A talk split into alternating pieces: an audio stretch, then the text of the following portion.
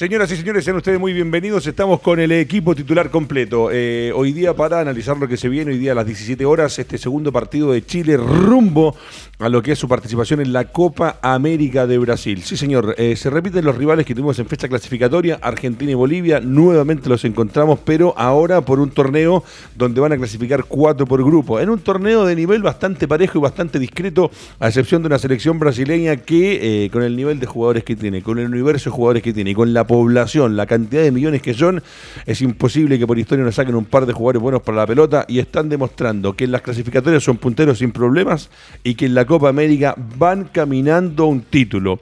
Eh, estamos con el gran capitán Fernando Astengo, estamos con Alejandro Cortés, ¿cómo está Alejandro? Estamos con el profesor Sergio Gilbert, que me encanta los viernes porque la señora el jueves le deja la ropa ahí en el colgador y lo viste tan bonito lo viernes al profesor Gilbert, pero, el profesor Gilbert. Eh, eh, atrás de las pantallas Álvaro Guerrero que vuelve, volvió hoy día de nuevo con sus lágrimas, con su tristeza porque Colombia no pudo nuevamente ganar un compromiso y, y lo de Rueda ahora sigue siendo sin perder, ojo, un empate y sigue sumando puntos Rueda, y Maximiliano Preto. Atrás en mi espalda, Buses Mayorga, que presenta esta nueva edición del programa. Y vamos a partir primero que todo con Brasil. Brasil que eh, con el capitán Fernando Astengo, lo hablábamos recién hace un par de segundos antes de entrar, tiene un universo de jugadores tiene un técnico que lo ha hecho jugar distinto. Tiene jugadores que se están adaptando, se están acoplando a lo que el técnico pide. El caso de Neymar es específico. Ya no tanto tirarse, no tanta gambetita, no tanto lujito a veces eh, que no servía mucho para, la, para el desarrollo del partido. Y que hoy día el equipo que lo dijo el profesor Sergio Gilbert, si mal no lo recuerdo, el miércoles o el lunes, eh, Tite lo hace jugar de una forma. Y le voy a pedir a Álvaro Guerrero que me ponga las estadísticas que tenemos del profesor Tite, que yo se las voy a contar mientras tanto aparecen en pantalla. 56 partidos dirigidos, 40 dos triunfos, si lo escuchó bien, 10 empates y solo 4 derrotas. ¿Sabe cuántos goles ha hecho Brasil? 123. ¿Y sabe cuántos les han hecho? 19. Capitán, la palabra es suya. Este Brasil que, ojo, ayer hablaba el cabezón Marcelo Espino, un referente de la selección argentina en algún momento de Colo Colo como jugador, hay que dejarlo clarito, y que decía que hoy día, por ejemplo, para ir a pelear el Mundial de Qatar, el único que podría ir a ser collera al campeonato del mundo sería la selección brasileña. Obviamente yo creo que el tema de Brasil parte por Tite, que es la cabeza en el fondo de, la selección, el que ha armado este equipo, ha escogido muy bien los jugadores, tiene una plantilla obviamente muy amplia de, jugadores que, que, puede elegir para diferentes equipos. Puede parar un equipo contra Venezuela, puede parar un equipo contra Chile, ir haciendo diferentes variantes, pero el nivel del equipo en general se mantiene y se sostiene. Obviamente hay un jugador que marca una diferencia sumamente importante que, que Neymar por las características que tiene. Está muy comprometido, yo lo vi muy comprometido, sobre todo en el partido que, jugó, que trató de estar en todas las jugadas, eh, corrió muchísimo más que en otros partidos que a veces anda deambulando en la cancha. Y creo que eso es muy, muy motivante también para el resto del equipo, que saben que tienen un referente importante y que en algún momento, si el equipo no puede, él como como jugador, como jugador puntual, él te marca alguna diferencia. Pero creo que Brasil está haciendo muy bien las cosas. Imagínate que ayer provocó una cierta derrotación en el equipo y el equipo se vio implacable. Eh, yo también eh, coincido con Marcelo Espina en que este equipo le puede pelear a cualquiera del mundo. a cualquiera. Imagínate lo aceptado que puede llegar a un, a un, mundial. Seguramente van a salir más jugadores todavía, o jugadores jóvenes, van a tener más partidos en el cuerpo. Entonces va a tener muchas variantes como para. Le va a costar muchísimo decidir a qué jugadores llega al Mundial. Porque tú me dices, yo estoy hablando del Mundial. Brasil ya prácticamente es un equipo que, por lo que está jugando, está clasificado. Y va a haber un momento especial en el Mundial que también va a haber, a ver, falta un año, pero va a ver cómo va a estar la situación de la pandemia de cara al Mundial. Porque ya en Copa América, profesor Gilbert, se autorizó que fueran más jugadores de los que habitualmente están. En los planteles de Copa Libertadores se está pasando exactamente lo mismo. En los campeonatos y torneos nacionales se ha pedido a los clubes que hagan este esfuerzo de inscribir más jugadores. Ahí están los números en pantalla: 56 partidos jugados, 42 triunfos. ¿Cómo fue lo que dijo Prieto minutos antes de entrar al aire de, Brasil, que estaba que era como la costumbre, no era como, como nos tenía acostumbrados? Y pareciera verdad, ¿eh? Brasil, si uno se pone a pensar. Dijo Brasil de los 80. En distintas décadas, claro. Brasil tiene, eh, a ver, entre la década del 50 y del 70 no, no, no gana nada. Y gana Argentina, gana Uruguay, hasta el 66 que gana Inglaterra el Mundial. Pero del 70, el 62 gana el primer Mundial, 58 Suecia, 62 eh, Chile, claro, Brasil, 66 gana gana Inglaterra, el 70 vuelve con ese Super Brasil, pierde una época donde no pasa nada hasta el, año 82, donde gana Italia, el 86 gana México, el 90 gana Alemania, el 94 vuelve, ¿no? Ah, 94 y después el 2002. Perfecto. Y hoy día, profe, con lo que dice Fernando, esta camada de jugadores, este técnico, yo voy sobre todo al técnico, porque hay jugadores que en algún momento estuvieron en Brasil, jugaron el propio Mundial de Brasil en 2014, eh, fue un desastre, terminaron eliminados por 7 a 0 frente a Alemania, perder por 7 frente a Alemania en un Mundial en tu casa es tremendo, pero este Brasil hoy día en Copa América camina, camina y juega bien, me refiero a camina que le gana fácil al resto, que no se ve, yo no veo un Brasil exigido, y que en las clasificatorias también va, y como dice Fernando, es hoy día el sudamericano que puede pararse contra Alemania, contra Francia y contra Italia, que estamos viendo a Italia y a Francia lo que están haciendo en Eurocopa y es extraordinario. Sí, hay varias cosas en, las reflexiones. Primero, eh, sí, eh, eh, lo de Tite yo creo que, es destacable, es valorable. Usted lo había dicho el lunes o el miércoles, ¿no? Sí, claro, lo que pasa, eso es lo que a mí me gusta de, este Brasil.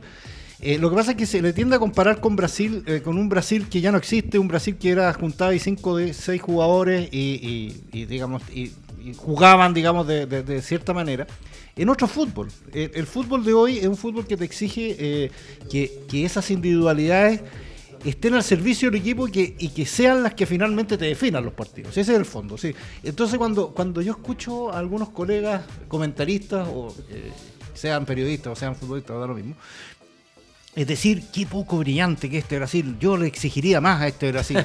Eh, yo no sé qué están pensando. O sea, que meter en la Copa América Alemania y Inglaterra. O sea, a, qué, fútbol se están refiriendo? Porque eh, eh, yo creo que es brillante este Brasil. Eh, yo ayer estaba encantado, por ejemplo, no sé, se puede hablar en algún momento.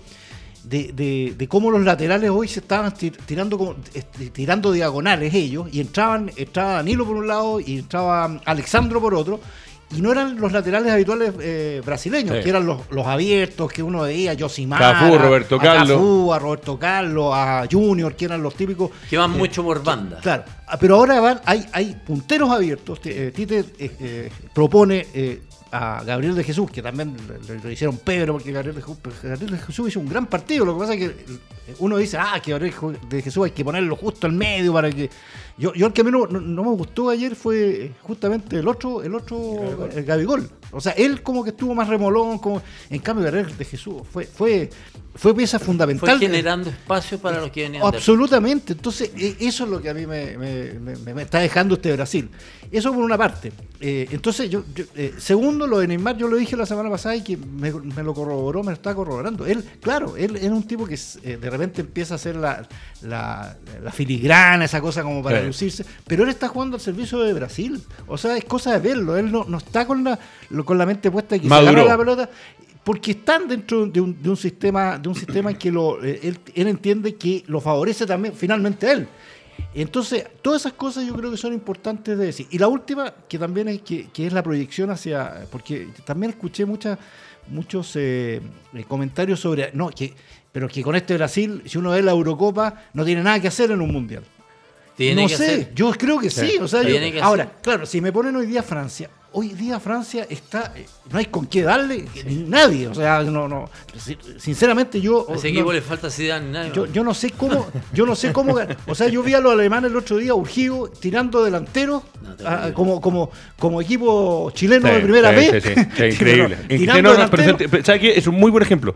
a mí también me pasó, cuando vi ese partido yo decía, mamita por Dios, es Alemania, y que Alemania, que nos tiene acostumbrado, que seguramente a usted le tocó enfrentar, le tocó verlo, eh, eh, tiene una historia en el fútbol mundial, y se para frente a esta Francia. Ojo, yo voy a volver con el tema de los jugadores que no son franceses, que son nacionalizados. Bueno, es parte del fútbol que a mí me sigue sin gustar. Pero comparto con usted con respecto a eso. Y que se vio complicado frente a esta Francia que camina y que juega y que con Mbappé arriba tiene un ritmo y un cambio de velocidad impresionante. Ricardo, lo que decía Sergio con relación a, a Neymar tiene directa relación con Tite. Con Tite, eso es. Porque Tite obviamente, un tipo sumamente respetado dentro de la selección. Los brasileños son bien especiales, realmente los técnicos, como te, yo te decía, los olfatean y se dan cuenta que efectivamente no tienen los pantalones. Y Tite lo ha tenido, como para revertir un poco la cabeza de Neymar, que estábamos acostumbrados, tal como decías tú, que de repente pasaban los partidos y no, no marcaba diferencia, siendo un jugador extremadamente talentoso, que lo podría colocar dentro de los años 70, 80, donde habían jugadores como individualidades que eran extraordinarios, que te marcaban la diferencia. Pero él también está al servicio del equipo. Sí, es lo que decía el profesor. Voy con Alejandro Cortés, que está, está serio hoy día, Cortés. Es viernes, yo sé que le toca, yo, sé- yo sé que le toca hacer aseo los viernes y que está pensando No, que en la tarde tiene que hacer problema. todo lo que es lavado, planchado, pulido, pero preocúpese del programa hoy día, Cortés. Preocúpese, estamos acá, preocúpese esta hora. Justamente el programa está. Lo otro me toca todos los días. no. Eh, estaba pensando que el- el- la última derrota, si me corrigen, es con Bélgica. Claro, Sí, claro, con Bélgica. sí, Ya. claro, Ojo con Bélgica también. No, no, no, no, sí, Bélgica es aparte. Pedazo Fue con. Bélgica. Y, Y, y perdón, y, en- en ese- y ahí pudo darlo empatado. Ahora se, Sí, ¿se al acuerdan final, que al final lo jugaron le- empatados? Porque el último gol fue al final. Claro, claro. Entonces, Sí, sí. entonces, ayer hay, un- para mí hay un quiebre en el, en el penal que no le sancionó finalmente a Brasil. Después vi un equipo ultra sudamericano brasileño los últimos 20 minutos.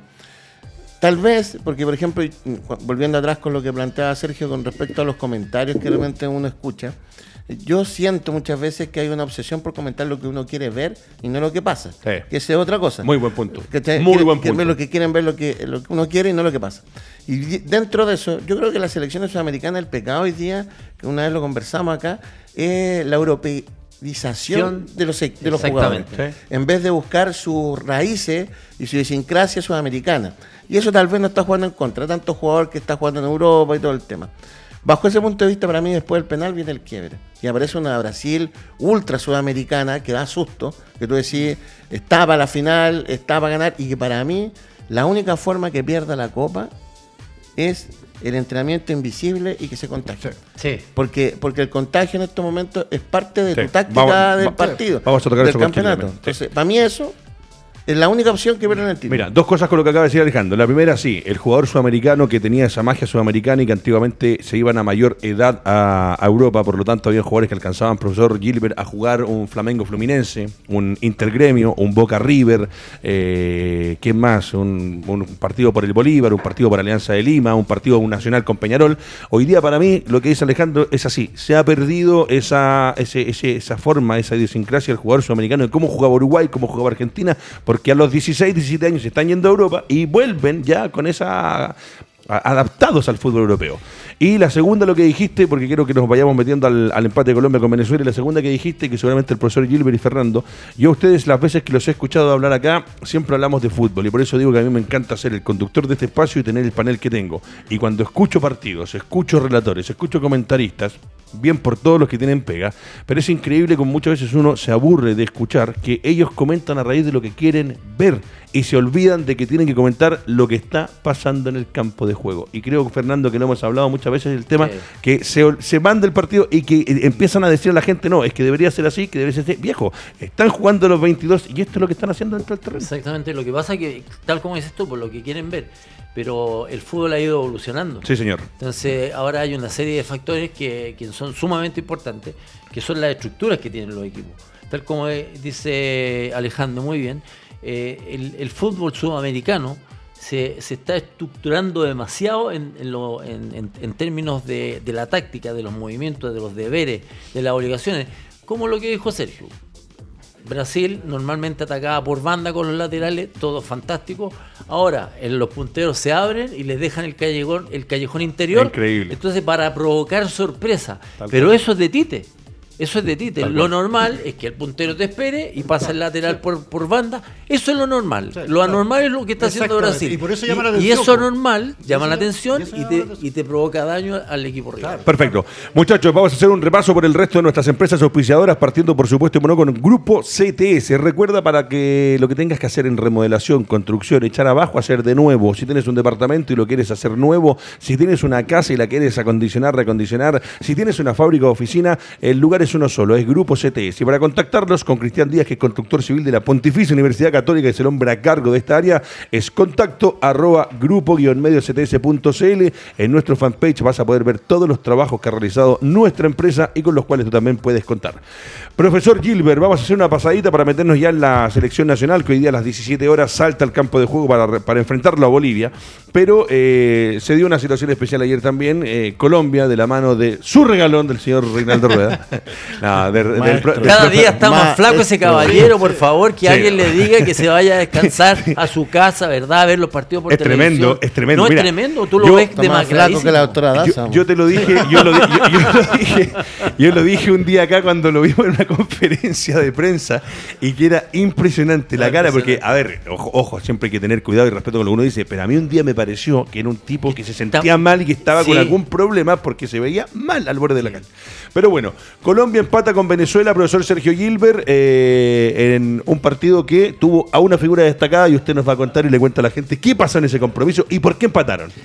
Mira, este, es- es- es- para, para que se hagan una, una- una idea, de- es, es lo mismo que le pasó a Chile con Bolivia, en el fondo. En el fondo es, es que tú no puedes, ah, eh, claro, uno, uno puede eh, eh, criticar el resultado final. Uno dice, pero ¿cómo, cómo Colombia no fue capaz de ganarle a un, a un eh, equipo venezolano que, diezmado, abso- absolutamente diezmado además? Sí, O sea, no- sí. eh, es por, por esas cosas que tiene el fútbol, digamos que evidentemente... Se va a eh, hablar, profesor, perdón, se va a hablar después de que el nivel competitivo, parejo para todos, otra vez, como lo hablamos en Copa Libertadores, como lo hablamos en Copa Sudamericana, no se va a dar de nuevo en este torneo tan importante de selecciones. Sí, claro, es que eso también es, es un punto. Uno cuando dice, cuando habla de, de- de- de rivales chicos o de, o de, o de, o- o de imaginarse, no, este le va a meter 10 a este otro, eh, ya no existe eso. O sea, No. eh, eh, es una situación absolutamente anormal. Además, yo siempre he pensado, yo siempre, eh, pero una cosa personal, cuando ya tú haces, cuando hay tanta diferencia ya no es fútbol, ya algo pasó, es una cosa externa, no, no, no, no es serio, digamos, que, que un equipo le meta 8 o 10 goles a otro. Sí. No es como Eso- Zambia el 78 Claro, exacto, en el Mundial claro, de es- Rugby. O que jugaba con O lentes. sea, que juegan con Sí, claro, pero- Lo- cortito. Lo que pasa es que uno tiene la sensación cuando habla, por ejemplo, de Bolivia, Venezuela, que en los años 80, Sí, claro. nosotros, de verdad, nosotros nos poníamos de acuerdo en el camarín cuántos ¿Cuántos goles, goles le vamos a hacer a este equipo. Mira, yo si no me equivoco, de aquí me puede corregir Sí. para que avancemos porque no, no, se nos va comiendo el tiempo. Pero hay una eliminatoria que, si no me equivoco, es la del 89, que Sí. le hacemos 5 6 a Venezuela, ¿no? Sí, pero ahí necesitaban más. No, no, no, no, no, no, pero- pero era la cantidad de goles, que era, fue en Mendoza. era Bolivia. ¿Era Bolivia? Era Bueno, Bolivia. No, en Mendoza. Fue en Mendoza. Y No, cuando fueron a jugar Ah, a Mendoza. Ya, y me acuerdo, sí, me acuerdo sí. que nosotros veníamos de, viajando desde Papú a Santiago con eh, eh, en dos autos venía la familia y me acuerdo que era mirando y a cada momento que era, era uno, dos, Dos, tres, tres, cuatro, claro. era impresionante. Nosotros, por ejemplo, jugamos en Goiânia en la Copa América Sí, en el 89 sí, sí. contra Colombia. Claro. Y a Colombia teníamos que hacerle 7 goles. Entramos, ya llevábamos 3 como a los 30 minutos. Increíble. Y seguíamos atacando, pero nos faltó tiempo, porque si hacíamos esos dos goles más, a Ecuador le teníamos que ganar 1-0. Entonces, Ah, claro, como sí. no lo hicimos, ¿tú ¿te acuerdas Sí, que sí, después se provocó sí, ese sí. partido con Ecuador que al final Sí. ya les llevamos dos? Sí. Nos faltaba un gol. Claro. Y ahí partimos Pero todo. volviendo a lo que decía el profe, eso ya no pasa, o sea, eso, eso, Eso no, eso no, no no, pasa. Y ahí hay un hombre en pantalla que eh, le pido a usted primero que todo y después a Fernando como jugador, porque a Fernando le tocó enfrentar a muchos arqueros y me imagino que en partidos donde la, eh, la figura muchas veces es, es por algo en especial. Porque Colombia es más equipo que Venezuela. Eh, hoy día está bien diezmado por las características y las condiciones que se están dando, pero ese ayer fue... Sí, claro, fue, fue vital. Lo que pasa es que además se ha constituido en, el arquero venezolano, digamos, de la última década, o sea, de décadas, de los últimos años, porque viene de juvenil además. Ent- Entonces lo viene, viene como viene bien promocionado. Tiene buen porte, tiene, te- ya tiene experiencia a pesar de ser, eh, de ser tan joven. sí. Entonces, ayer fue fundamental. O sea, uno ve la- la- las atajadas que seguramente él el día de mañana cuando se retire se va a acordar de este Sí. ¿eh? Seguro, y todos seguro. le van a acordar siempre de ese partido. Eh, porque tuvo, sí, No, que debutó a los 19 ya en Claro, clasificación con. Rafael Dudamel. Exactamente, exactamente, porque claro, lo traía Dudamel, pues, o sea, lo, si- y lo conocía, entonces... O sea, podría haber sido arquero de la Universidad de Chile. ta- sé. o sea, si Mamita querida, sí, por claro, Dios. sí. No, lo que sí que tiene un factor anímico el partido de Venezuela con Colombia, lo mismo que el de Chile con Bolivia. Para ellos es clásico para Venezuela. También, Ah, eh, claro, claro, sí, eh, sí, yo ya claro, estaba escuchando sí. a los relatores venezolanos y claro, era todo un tema el partido de ellos. Por para ellos es clásico Colombia. Sí, claro. Es- es- es- y además se da el, el tema de la, de, de la pandemia, de que, de que llegaron diezmados. Yo escuchaba, yo tenía un- yo, yo tengo un buen amigo venezolano acá, periodista, Javier Ramírez Musella, que ayer estaba, estaba él viendo el partido, estábamos conversando, estaba viendo el partido súper preocupado. Y me, y me decía, por Dios, si lo único que quiero es que, es, que- es que, no nos goleen tanto, por Dios, este partido, un puntito, yo rezo por un puntito. Eh, porque él lo, lo estaba viviendo y claro, al final que- quedó eh, absolutamente encantado por, este, por este resultado. Pero son resultados que, que, que- se valoran por el hecho de. Porque, ojo, porque también se habló mucho de, que, de- de, de cómo lo planteó Venezuela. Pero ¿cómo lo iba a plantear Sí, Venezuela? O claro. sea, No, ¿de qué no. otra manera lo iba a plantear? Yo- Eso para mí, cuando salen esos comentarios, creo que el que lo está comentando Mira, está entonces, totalmente ¿sabes cuál es el, desenfocado. El, el tema central de esto, que obviamente Venezuela ante Colombia diezmado, diezmado se iba a defender línea de 5, línea de 4 y prácticamente dejando al, al jugador, ¿cómo se llama el que tiene apellido español? Aristiqueta. Lo, lo deja casi ni siquiera como atacante, sino que lo deja como una pequeña salida a ver si aguanta la pelota. Si el problema es para los equipos que tienen que resolver el problema que Sí. está poniendo Sí. un rival, Sí, sí. que el rival juega prácticamente hasta la mitad. No te llega prácticamente Nada. arco. Entonces, el problema se está provocando ahora en que los equipos tienen que generar el fútbol, los movimientos, Para romper ese cerco. para romper bueno. ese Exacta- cerco. Bueno, Exactamente. muchachos, para cerrar lo que fue el partido, empataron a uno. eh, vuelvo a repetir, eh, yo creo que con esto de la pandemia, estos torneos que se, que se han jugado, como el Campeonato Nacional, como la Copa Sudamericana, que le pasó a Coquimbo con Junior, que Coquimbo pasa frente a un Junior que casi no tenía banca, eh, equipos como River que han jugado con un arquero que es jugador de campo al arco. eh, son situaciones que no se deberían dar en el nivel de fútbol profesional, menos a nivel de selección con jugadores contagiados, pero eh, aquí manda la plata y eso es una realidad y por eso se juega. Una cosa así. Dígame. Rueda sigue invicto. Rueda se invita, eso es verdad. 23 años tiene, no es tan alto, ojo, mide un metro 75 este chico del Racing No Club de. Lens de Francia. Ha jugado dos Eso es. partidos. Muchachos, ahora sí vamos a conectar con Lorenzo Pérez de Arce, que eh, hoy día quiso participar con nosotros, está a la distancia. Vamos a empezar con algo bien, bien, bien lindo con, con Lorenzo ya desde la próxima semana, donde los viernes nuestro compañero, que es eh, el dueño y el hombre que te atiende en KNS, que es el mejor sitio para recuperarte de tus lesiones, va a estar trabajando, interactuando con nosotros algunos días acá en el estudio y otros días con cápsulas de las distintas situaciones, lesiones y recuperaciones que se den en los deportistas, específicamente en los futbolistas, y con eso estaremos haciendo un análisis con el plantel completo. Ahí está el profesor Lorenzo Pérez de Arce y me gusta eso con la camiseta puesta, maestro. Lindo buzo, a ver si llega uno de regalo también para acá estáis más delgado, da la dieta. sí, ¿Estáis está haciendo ayuno intermitente? No, estoy haciendo dieta y harto ejercicio, así que qué bueno que se Perfecto, nota. Eso, muy perfecto, bien, muy perfecto. bien. ¿Cómo está Lorenzo? ¿Cómo ha estado todo? ¿Cómo ha andado la pega? Primero que todo, saludarlo a la distancia. Igual tenemos contacto por, por WhatsApp, por redes internas, pero para que la gente también que está acostumbrada a verlo sepa en qué está, cómo está KNS. Seguimos trabajando con esto de la pandemia. ¿Cómo está usted? Sí, todo bien con KNS. Yo ahora en, en una pequeña cuarentena preventiva nomás porque me hice un, un PCR por un contacto posible positivo, pero, pero todo bien aquí. Perfecto. Así que por eso guardando cuarentena y por eso desde por Zoom. Perfecto. ¿Qué tiene preparado hoy día KNS para este doble amarillo hoy día con el profesor Gilbert, con eh, Alejandro Pozo Cortés y con Fernando Astengo? Porque para que usted sepa, eh, Alejandro llegó despacito, como pasa muchas veces, entró tranquilito, Déjame, opinando, conversando, Pozo. y hoy día es Alejandro, el apodo es Pozo Cortés. Ya, Posito, Sí, tranquilo. tiene, tiene un serrucho, Carlos. Tiene un serrucho abajo de la Posito, Posito está bien. Exacto. ¿Qué tenemos para ahí, eh, Lore? lamentar las bajas de, de algunos jugadores de la selección que no van a poder disputar el partido contra Bolivia, conversar un poco sobre eso, sobre lo que se espera de la recuperación de, de estos jugadores y de este caso de, de COVID que se presentó en la delegación, que ya hoy por la mañana se descartó que hubiera contacto u otras personas contagiadas, por lo tanto el resto del plantel puede estar todo dispuesto para jugar este partido. Maravilloso, maravilloso, maravilloso, maravilloso.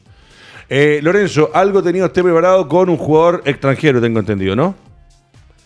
Sí, bueno, estamos preparando una cápsula, yo creo que para presentarla la próxima semana, sobre lo que lamentablemente pasó con Christian Eriksen. Perfecto. Que bueno, después, por suerte, se logró recuperar bien, pero una cápsula informativa y para enseñar cómo reaccionar en estos casos, porque ya vimos Perfecto. con un jugador joven que nadie está libre de esto. Por lo tanto, una cápsula enseñando cómo reaccionar puede ser algo que realmente pueda salvar una vida.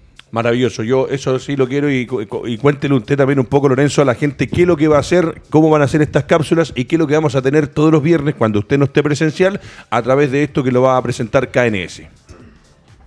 Bueno, la idea de estas cápsulas es poder presentar noticias que hayan sucedido en la semana relacionadas con el fútbol nacional principalmente, eh, con lesiones, explicando eh, tiempos de recuperación de los futbolistas, cómo se producen estas lesiones, cómo prevenirlas también para quienes practiquen deporte de forma aficionada. Eh, por lo tanto, vamos a estar entregando información semana a semana, enseñando cómo podemos actuar frente a estas lesiones y qué podemos hacer para prevenirlas. Perfecto.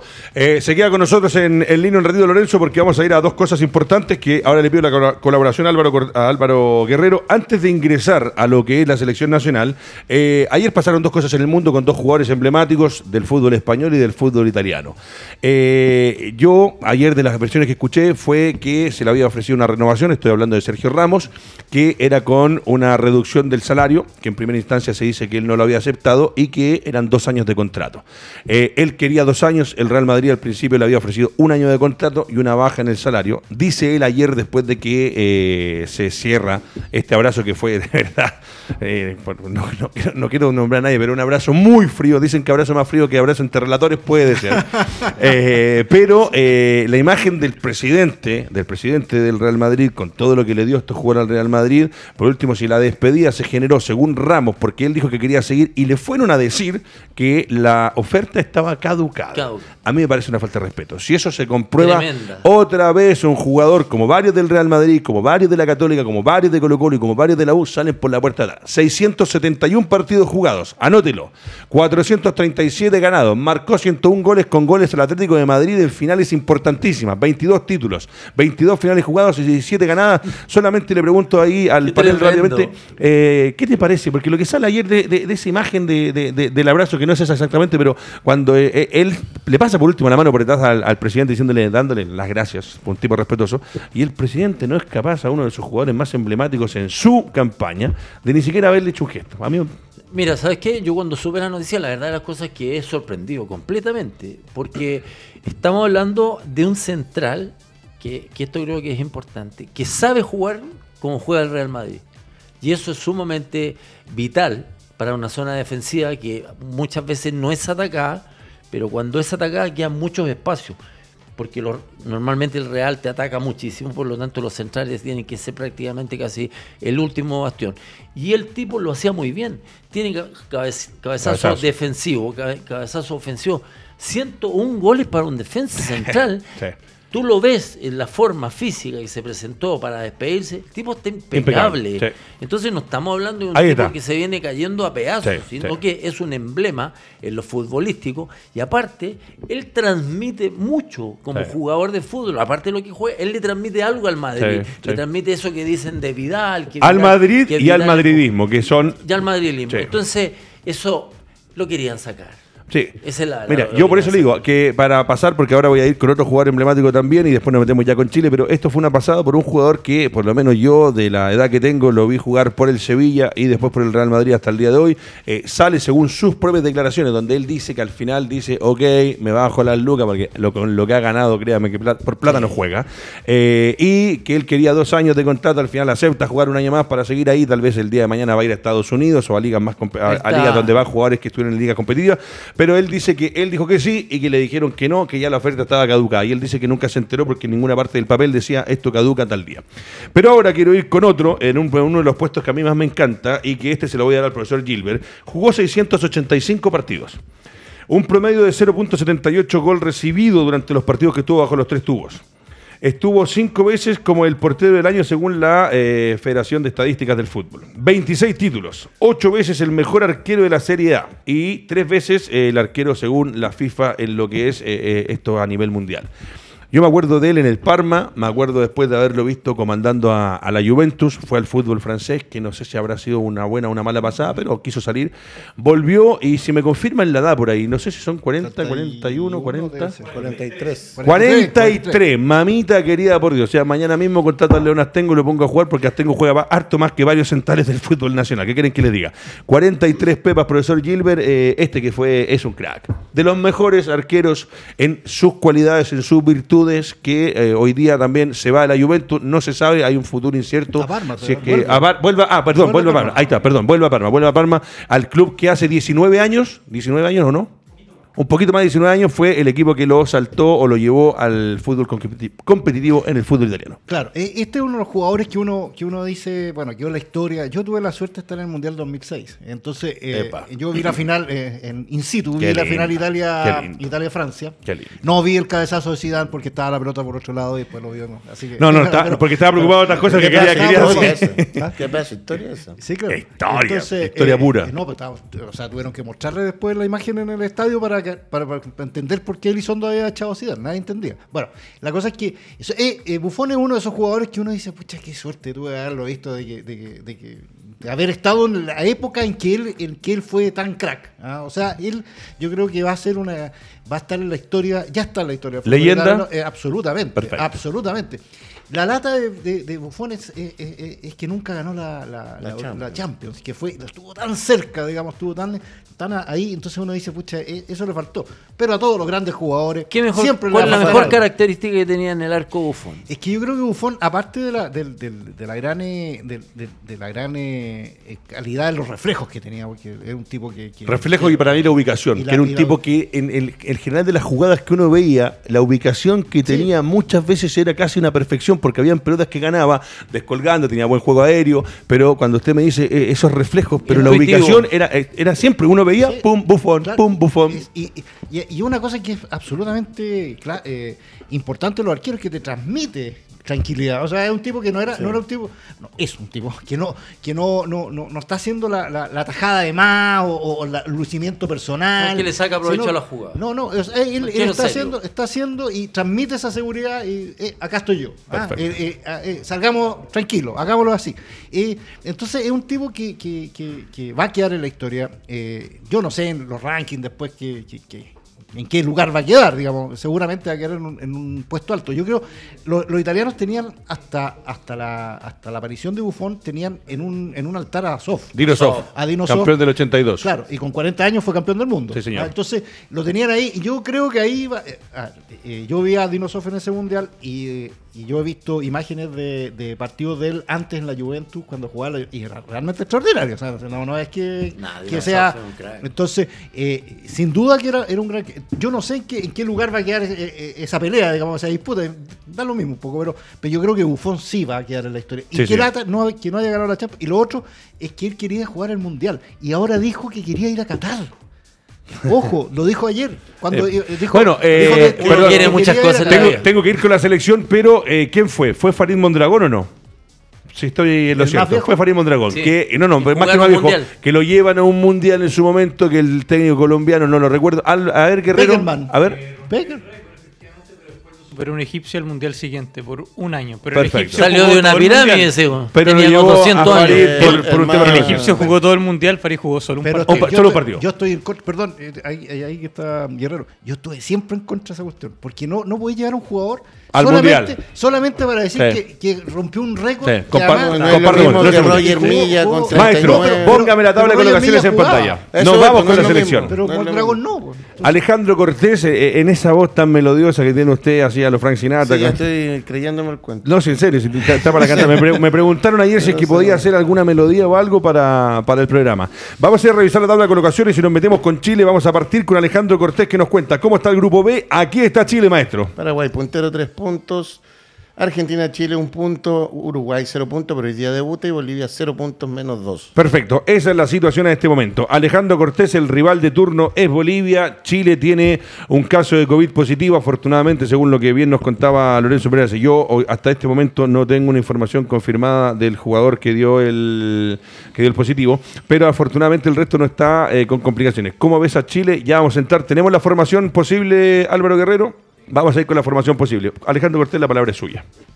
Un partido difícil porque obviamente que los jugadores menos que tiene Bolivia, la ausencia, te hacen una obligación mayor para poder ganar y que sea el primer triunfo de Lazarte por los puntos, porque no ha ganado por los puntos, tiene tres empates y eso obviamente que pesa. Ahora, para mí da lo mismo ganar por uno, por cero, Sí, por, sí, por sí. diez. En Copa, La- como la- dice Fernando, eh, Copa es Copa. la idea es ganar, asegurar los puntos y, y para eso yo desconozco, tengo una teoría de quién puede jugar, pero no hacer el reemplazo de, de Palacio. Pero eso vamos a ver, eh, vamos a ir viendo más adelante. Perfecto, voy con Fernando Astengo. Salimos a jugar hoy día con Bolivia. La historia del fútbol a veces pasa que se repiten los rivales. Nos tocó con Argentina, ahora nos toca con Bolivia.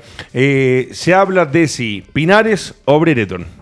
Era posibles alternativas de que está. Cuando tenga la formación me la pone en pantalla y la revisamos con los muchachos. Hoy día para mí con las ausencias que tiene. Ahí está, por favor, don, don Alejandro. Bravo, Maripán Medel, Isla Mena, Pulgar, Vidal, Chales Aranguis, Meneses, Vargas, eh, Brereton Díaz. Perfecto. Eso es, Bravo, Isla, Medel, Maripán y Mena, Pulgar, Vidal, Arangui, qué tremendo medio campo. Si tuviésemos un 10 ahí, lo lindo que sería. Brereton, Vargas y Meneses. Eh, Fernando, tengo la palabra suya.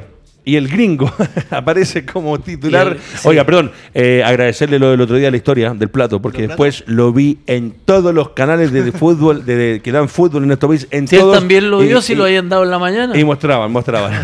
¿Te acordáis que mostraban los platos? sí, po, sí, pero si hicieron un reportaje de No, él. salió- y al otro día pa- apareciste con los platos aquí. No, no veo los materiales. No veo los materiales. No, si no fueron matinales. Capitán, esta selección hoy día con Brereton como alternativa, decían Brereton o Pinares. Eh, a, a mí, la verdad que eh, prefiero verlo a Brereton. La verdad que Pinares para mí no han dado, no ha dado pie con bola en esta, en esta copa y en los últimos partidos de la selección. ¿Cómo lo ve la voz de la experiencia? A mí en lo personal me hubiese gustado que Chile hubiese jugado con línea de tres.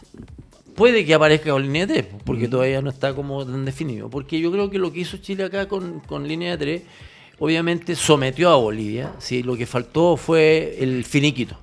Faltó el finiquito, tal como dice Sergio muy bien. Eh, ahora los partidos efectivamente contra Bolivia, contra Venezuela, los cercos defensivos son bastante más estructurados, los jugadores entienden más lo, lo escalonado que tienen que marcar, que las bandas son fundamentales para que no te- se te filtre gente.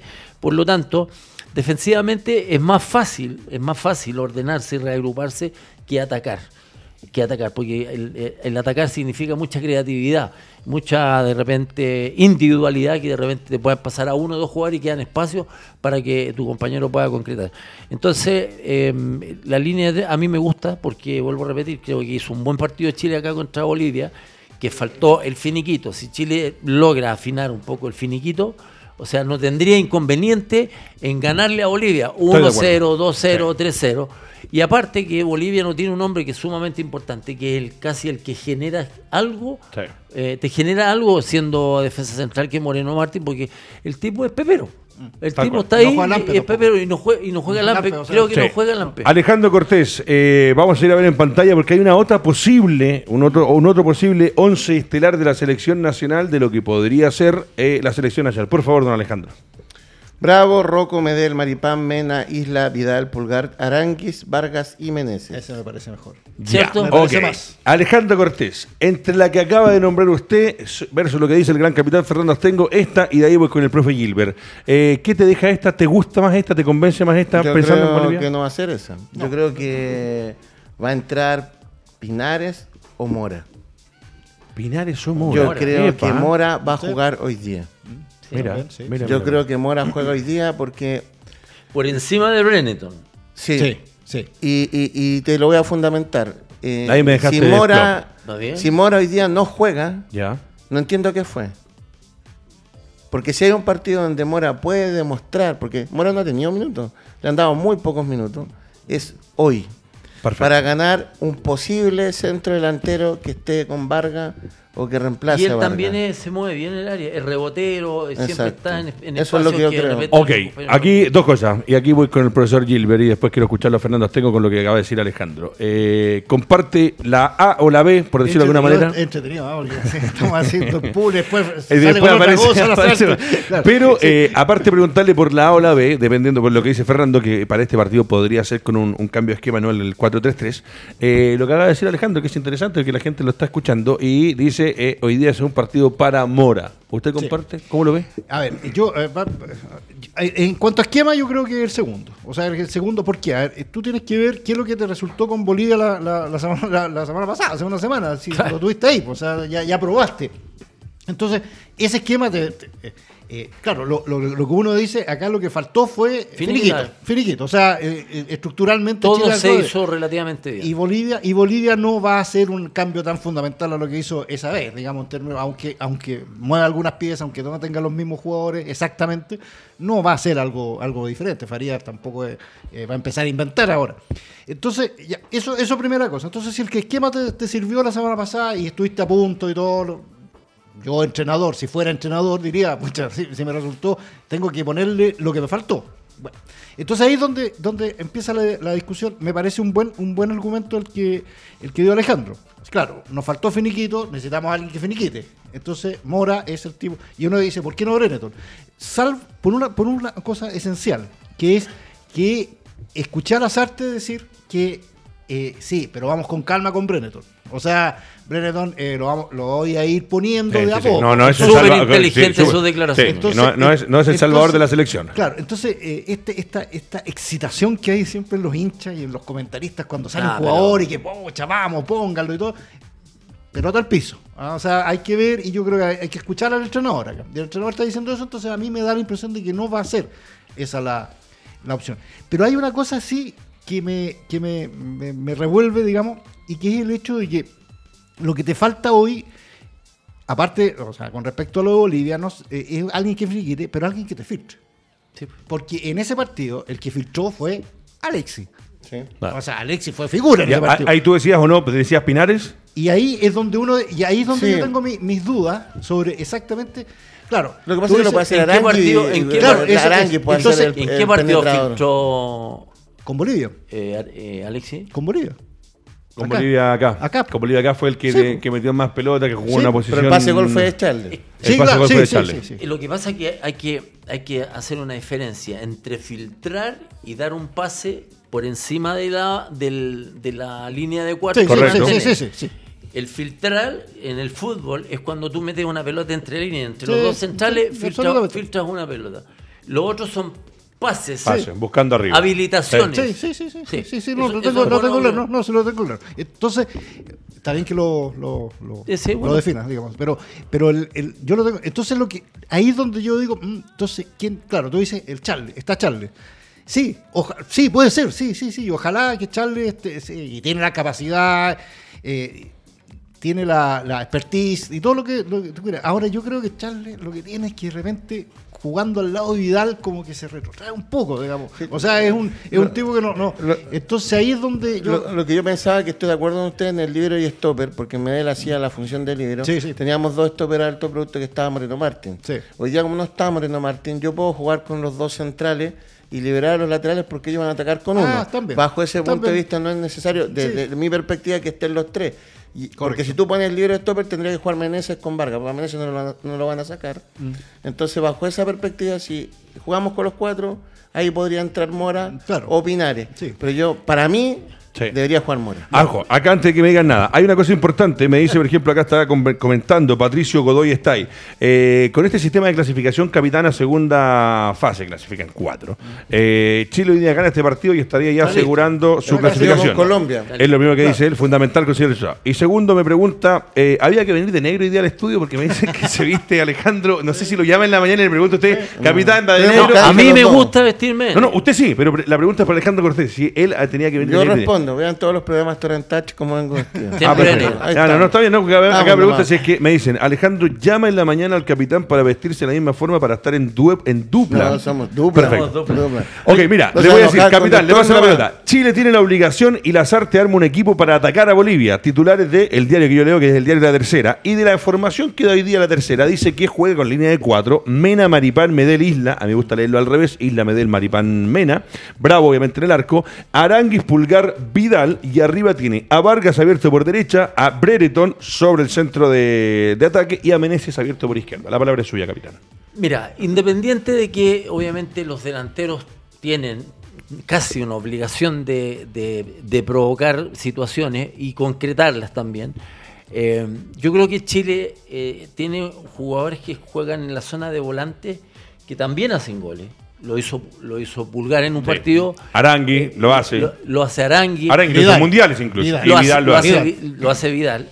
Por eso que es tan importante, eh, más que, que los delanteros van a ser los volantes.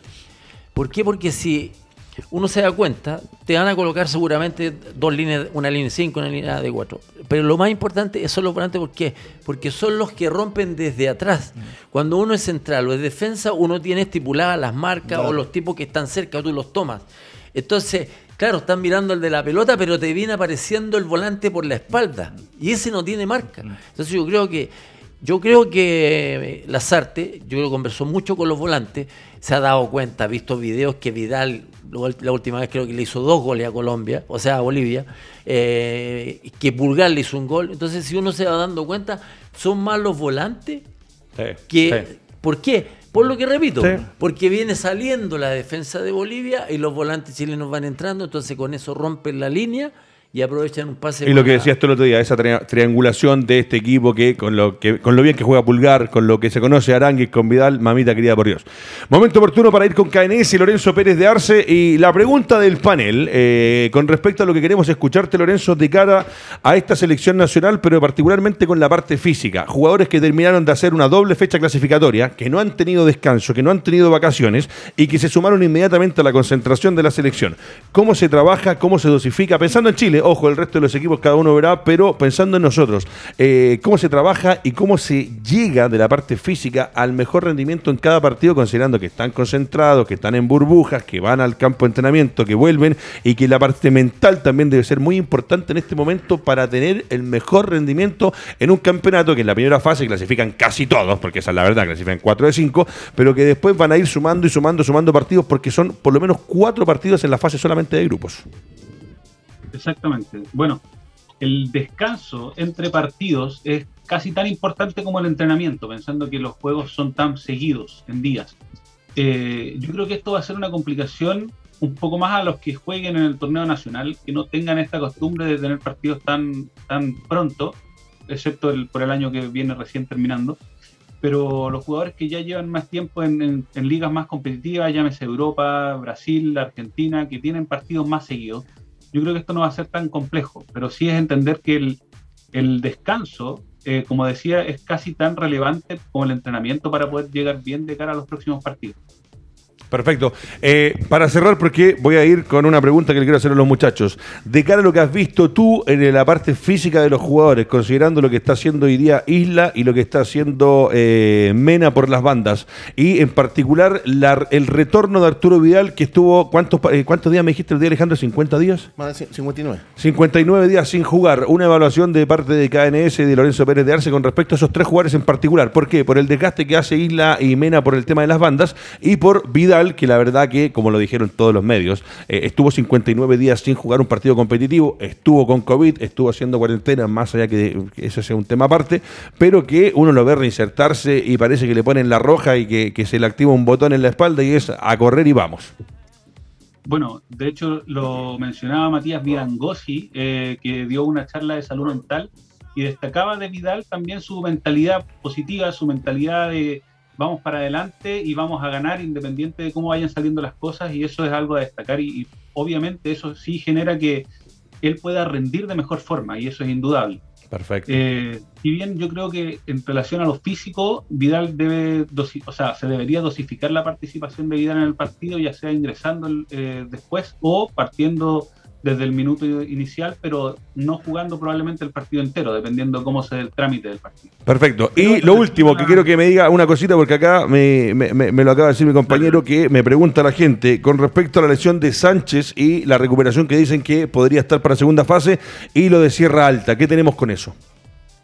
Ya, súper. En relación a la lesión de Alexis Sánchez, eh, harto se ha hablado de que podría llegar a la siguiente fase, no, no estar para la fase de grupos. Eh, él tuvo una lesión en un músculo que está un poquitito más profundo y más arriba de los gemelos, ya de los gastrocnemios, eh, y esa lesión puede tardar dos a tres semanas. Entonces es cierto que él podría estar para la siguiente fase, pero tampoco yo descartaría de plano que esté para los últimos partidos o para el último partido Epa, de la mira. fase de grupos. Mira, bueno. Yo creo que quizás lo podríamos recuperar antes si es que anda todo bien y si es que logra, es- él está en Chile, si es que logra hacer una buena recuperación, podría integrarse quizás al último partido de la fase de grupo. Y Per- per- perdón que eso, Alejandro le está pegando al mueble, no sé por qué. al Le bombo, está pegando al al bombo, está, está- está sintiendo la pasión de la barra en los de abajo. Y sí, lo de Sierra Alta porque me quedan pocos minutos, tengo que ir con el capitán. Exacto. Bueno, lo de Sierra Alta es una lesión muchísimo menor, es un edema muscular que es como se traduce una contractura, básicamente. Es decir, está con un dolor muscular donde el músculo está más tenso probablemente eh, y eso genera dolor y, y baja de rendimiento, pero es una lesión que en cinco días puede estar al 100%. Perfecto. Agradecido Lorenzo Pérez de Arce, KNS, y ahora vuelvo con los muchachos para meternos en los últimos minutos. ¿Quién es el goleador histórico de Chile frente a Bolivia? De Chile frente a Bolivia. Vidal. Vidal. ¿Quién es el goleador histórico de Chile frente a Bolivia? Oh, yo creo que Sala. ¿Usted cree que Salas? ¿Quién es el goleador Vidal. histórico? Vidal, perfecto. La razón la tiene el señor Alejandro Cortés en esta trivia que estamos haciendo porque eh, Marcelo Salas con 6, Arturo Vidal con 5, David Arellano, el mítico David Arellano con 4, el Mortero con 4 también, Charles Arangui con 4, Alexis Sánchez con 4. Aquí me pidió, el- aquí se yo aquí no, la, la pregunta seguramente la respuesta la tiene Gilbert. Guillermo Clavero con 3. Clavero, ¿no? Clavero con tres, no lo desconozco. Eh, debe haber sido en la década del 30 y, y ahí Gilbert estaba cubriendo los partidos, pero solamente desde el diario, no iba al estadio.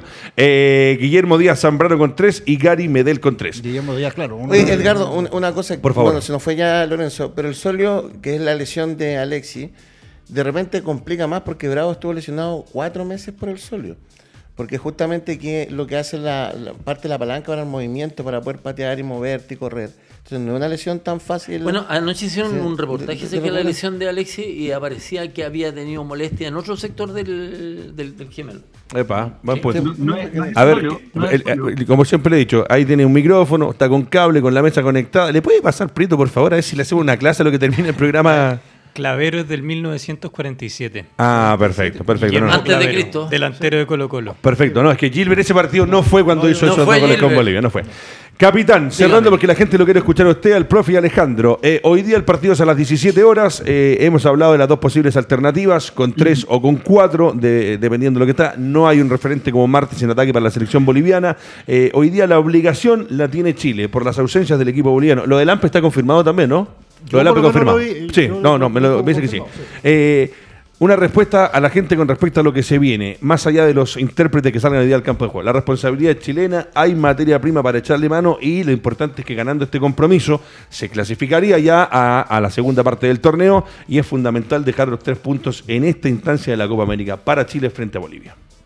O sea, lo que pasa es que Chile tiene que hoy día hacer lo que hizo en, en el partido que se jugó acá en Chile, de salir a presionar, a presionar, a asfixiarlo, a tratar de que de llevarlo incluso al error, porque cuando te atacan constantemente muchas veces tú pierdes la- la- las posiciones dentro de la cancha, un lateral puede quedar fuera de, de- de una línea de cuatro, se queda en espacio, un central puede salir a destiempo, y por eso que es importante que Chile le dé mucha velocidad al juego. Y, y obviamente eh, creo que cosa importante, los balones detenidos, sumamente importante, los tiros libres que en algún momento Sergio lo tocó, que también ahora que no está Alexis. Balón detenido debería ser para Pulgar, capitán, A lo ¿no? mejor va a ser Sí, pulgar el, eso, el- claro, el- eso, el el escogido por, por, Capaz por que Vidal. Vidal agarre la pelota y empieza a tirar Claro. los tiros libres. Y que lo y que en- y que- mira, y que en general el, el equipo no se desespere. Si son 90 minutos en que le, le- mira, ganándole 1-0 quedamos Estamos. tranquilos, estamos clasificados. Pinares dentro del 11 estelar hoy día para salir, para intentar darle una chance y que pueda generar fútbol o con, o con Pinares desde Mira, la banca. yo, yo dentro de, la, de lo que uno piense, lo que juega, yo pondría Alarcón, en caso de Alarcón, eh, Pulgar, Aranguis y a Vidal como un Mira. centro delantero. ¿Por qué digo yo? Porque Vidal generalmente, vuelvo a repetir, es un tipo que atraviesa muy bien la línea de los zagueros y aparte tiene un juego aéreo muy, Y que- muy y bueno. que- eh, que a Bolivia le es- hace goles y es- siempre. y es el terror de Bolivia. Perfecto. Alejandro Cortés comparte con su capitán lo que acaba de decir el gran No, Fernando estaba Astengo. viendo que a las 12.54 yo todavía no había hablado del arcón. Que Sí, claro, claro. sí, fue, fue Astengo. Fue Astengo. Es que me convenció claro, mi no, compadre. para que no lo rete, Claro, Pero no- es que es verdad. Sí, yo me la jugaría por Mora hoy día. Yo creo que si no juega Mora, no entiendo por qué no fue Jiménez a la Copa América. Yo ahí le, le doy vuelta. Si no fue Jiménez, ¿para qué lleva a Mora? Y si Mora no juega con Bolivia. Ahora, ojo, verdad- a mí yo comparto lo que dice Alejandro, pero ojo, en los mundiales y en las Copas Américas, profesor Gilbert, hay jugadores que han ido y por historia en campeonatos del mundo no han tenido minutos. Y que van a sumar y que van a aportar. O sea, yo entiendo, Alejandro, el, por- el entrenador No, no, dijo que iban a jugar Bueno, todos. sí, sí, sí, está bien. Entonces, en este, ca- en este caso, que se, se- tal vez cuando se, recién se va y se arman dos equipos, un equipo un poco B con un par de juveniles, pero cuando uno llega allá, se abre el apetito, eh, van a jugar los que estén en mejores condiciones. Y como decía usted, no porque Mondragón vaya a cumplir un récord, lo va a llevar a un mundial. El mundial y la Copa América, maestros, son para hacer y defender un escudo, un emblema patrio. Eh, y me parece que si no juega y no juega en todo el campeonato, va a tener la experiencia de haber sido convocado a su selección, de haber estado parte del plantel, participar en los entrenamientos. Ahora, si juega, bien por él, Pero porque depende, todos los jugadores es que jugar. po, eh, Edgardo, porque, claro, eso, eso tú puedes decirlo por Regada, por ejemplo, pero por Moro no. O sea, Ah, o sea, Mora. Mora es, es un jugador hecho, entonces es un jugador que o tiene los minutos ahora Tiene o no, los, o no tiene, los va a tener. O no los va a tener nomás. Entonces, eh, ahí es, es- es- medio relativo. Yo, yo estoy Pero perdón, y si, y y el profe Lazarte ha visto, así como hizo entrar el otro día frente a Argentina, a Brereton, y lo vuelve Eso. a ver mejor a Brereton. Yo soy Lazarte, estoy en el entrenamiento y lo veo y se mueve bien Mori. la- ¿Por qué, pero no, mañana- metió, a- por qué claro, no metió a Mora en vez de Brenneton? Es que O grande que Monti grande cap- no, grande capitán. Ahí está la respuesta. Eso es lo que quería. Te digo una cosa, Sí, yo creo que entra Yo también. Sí, ¿Sabes por qué? Porque tiene altura, tiene buen juego aéreo, está acostumbrado. En, en Inglaterra levantan mucho la pelota. Y si en algún momento Chile necesita levantar la pelota, tiene un hombre más. Tiene a Vidal, que es alto, tiene a Pulgar, que es alto, y puede tener a Brenneton, que O es alto. Monte, o capaz que No, ponga no, Monte. sí, sí, pero el capitán- le vuelvo la pelota al profe Gilbert, pero lo que dice el capitán era de una forma lo que estaba intentando yo poner sobre el tapete. Eh, lo voy a sentar con Argentina, lo puso a Brereton. Hoy día, si me preguntan a mí si va de titular, con lo que vio y se le guste, que era un hombre envergadura, entendiendo lo que va a hacer el equipo chileno frente a Bolivia, pone nuevamente a Brereton. Ya Sí, le respondió. Ahora, que después en el segundo tiempo pueda tener su alternativa sí. Mora, perfecto. Sí, pero ojo, ojo, que Brenneton no es un, un 9 Claro, clásico, no. ¿ah? No, es, es un tipo en, en Black Juega, juega, juega- juega sí, por la fuera, fuera. Sí, juega sí, por, tal frente del ataque. O sea, no es un tipo que uno diga. Que se estacione. Que se estacione. O sea, en ese sentido, Mora te da esa. eh, Es más de área. Es, es más más de área que. que- O capaz que- que, que amanezca el caballero y diga yo quiero jugar con Monte y para eso llega Monte. También. estamos nosotros- No, no, no. Yo creo que tiene que jugar Mora, sí. Este partido, es el- yo creo que él visualiza como partido que es el más abordable como para quedar Sí.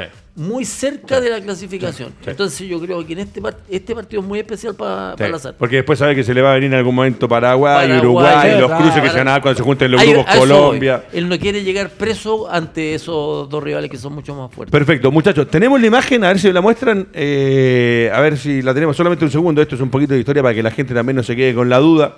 Cuando hablábamos de eh, el hombre, cuando hablamos de los hombres que le ha hecho más goles a Bolivia, dijimos Salas con 6, Vidal con 5, Arellano con 4, Aravena con 4, Aranguis con 4, Alexis con 4, hablamos de Guillermo Díaz Zambrano con 3 y Gani Medel con 3, pero había uno que teníamos todos lados. ¿Lo tenemos ahí? El Póngalo. 24 de enero del 1945, en un campeonato sudamericano, Sudamericano, sí, un 45. le hizo tres goles a Bolivia en ese Maravilloso. Guillermo cuando- Clavero. Ahí cuando era está. delantero de Everton. Ah, Mira, ya. la historia, sí. la cami- esa pelota que pesaba. Con ¿cuánto, Correón. ¿Cuánto pesaba esa pelota? Tengo No, terrible. 45 ¿Y kilos. y Cabecea y que hay me cinco pasa. días en la Sí, última. claro, claro. Muy ¿Y, bien. y cuánto- cuántos goles tiene Cla- eh, Clavero en, en- contra Bolivia? Tres. O sea, Ali- los tres que lo hizo en ese partido. Lo que pasa es que, claro, eh, eh, no, no, no es por sacarme el pillo.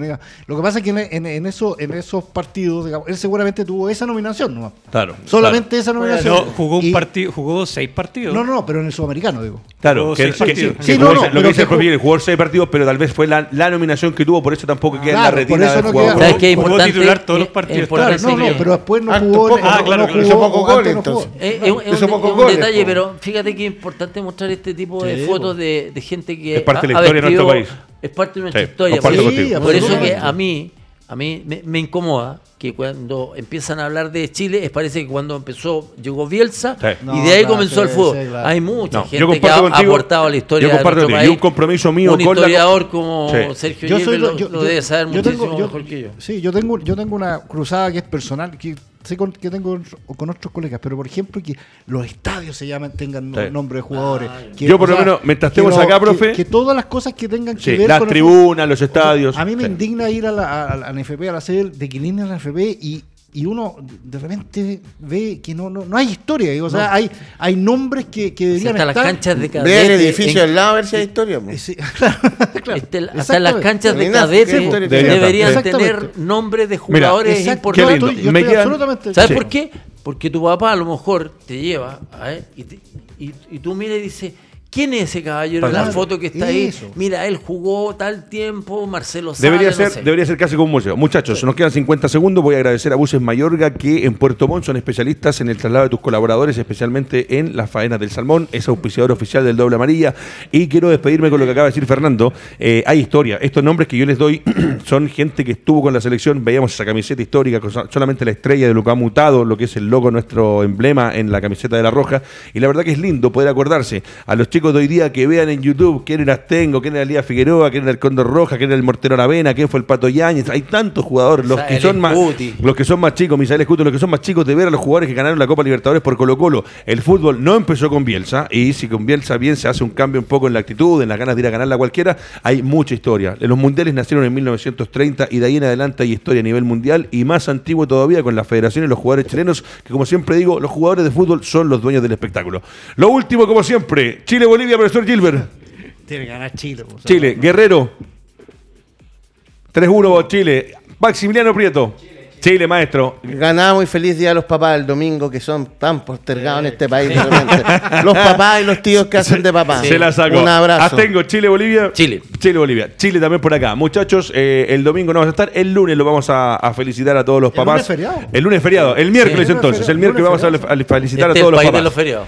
Maestro, eh, que tengan un buen fin de semana. Vea el partido de Chile con la gente precisa. La pandemia sigue atacando. Hay poquís- poquísimas camas en nuestro país en este momento, camas críticas. Y si se enferma por otras es peor todavía. Cuídense. Es el mensaje del doble amarilla. Suscríbete a nuestro canal de YouTube y www.radiotv.cl.